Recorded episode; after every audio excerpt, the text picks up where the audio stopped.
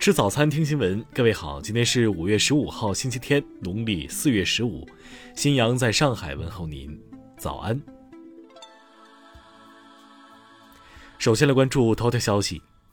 十二号晚七点，西安杨先生夫妇带着六岁的女儿和三岁的儿子，准备开车回家。在取车路上，男孩不慎落入了路上一个未加盖的下水道口。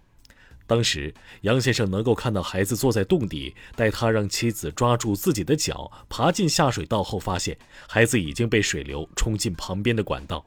由于管道狭小，他无法伸手够到孩子，只能看着孩子逐渐被水流推远。杨先生报警后，当地立刻展开救援，对下水道抽水，并出动蛙人携带电子设备下井寻找。但截至十四号晚，在区域内管道已经查找两遍，仍未找到孩子踪迹。听新闻早餐知天下大事。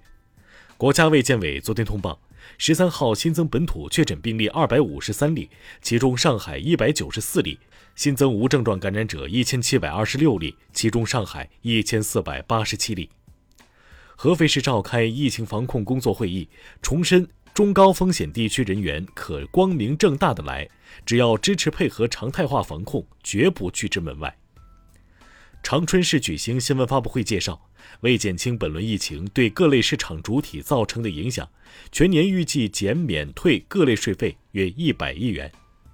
北京市通告，三号以来，中铁十一局三公司在北京三个项目部发生聚集性疫情，中铁十一局董事长陈志明等多人被问责。台湾地区本土确诊数连续三天超六万例，当地专家表示，疫情高峰还没到，单日确诊数最高或达十万。国务院日前发布批复，同意哈尔滨、大连、齐齐哈尔三个高新技术产业开发区建设国家自主创新示范区。十四号上午。即将交付首家用户的首架 C 九幺九大飞机从浦东机场第四跑道起飞，三小时后安全降落，首次飞行试验圆满完成。贵州省纪委监委十三号发布，煤田地质局局长高卫东正接受审查调查。高卫东任贵州茅台董事长，二零二一年八月离开茅台集团。下面来关注国际方面，当地时间十四号。七国集团发表共同声明，称如果有必要，将在未来数年内向乌克兰提供持续的军事和国防援助。乌克兰国防部长列兹尼科夫十三号在社交媒体上发文称，乌克兰已经迫使俄罗斯降低作战目标，并进入持久战阶段。德国总理舒尔茨强调，在有关乌克兰加入欧盟的问题上，相关各方应坚持遵守条件，加入欧盟的标准不被淡化。俄罗斯副外长格鲁什科昨天表示，如果芬兰加入北约，俄罗斯不会做出情绪化的决定，而是将审慎地采取行动。现在谈论俄罗斯在波罗的海地区部署核武器，为时尚早。土耳其总统埃尔多安十三号表示，反对芬兰、瑞典加入北约，理由是两国支持被土耳其指认为恐怖主义的库尔德工人党。俄罗斯电力公司芬兰分公司十三号宣布，由于难以收到付款，决定于十四号停止向芬兰供应电力。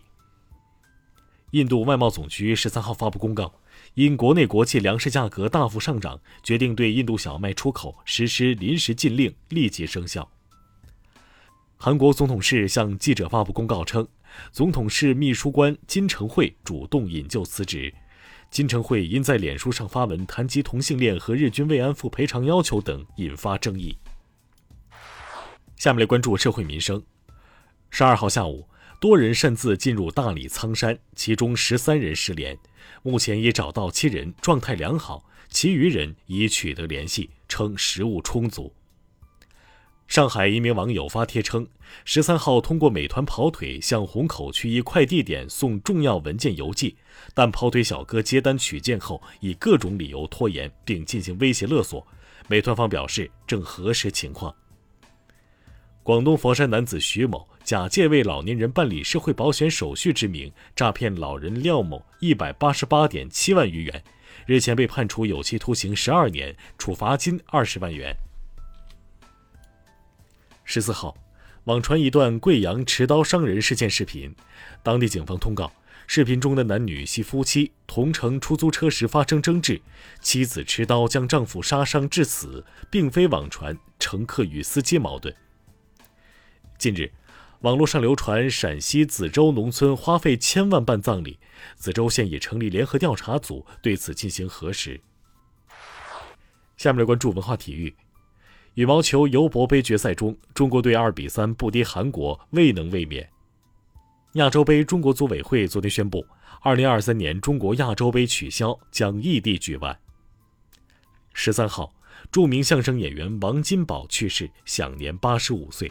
王金宝曾与马季、姜昆等名家合作，代表作有《五官争功》。据外媒报道，第九十五届奥斯卡颁奖典礼日期定于二零二三年三月十二日举行，明年一月二十四日将公布提名。以上就是今天新闻早餐的全部内容。如果您觉得节目不错，请点击再看按钮。咱们明天不见不散。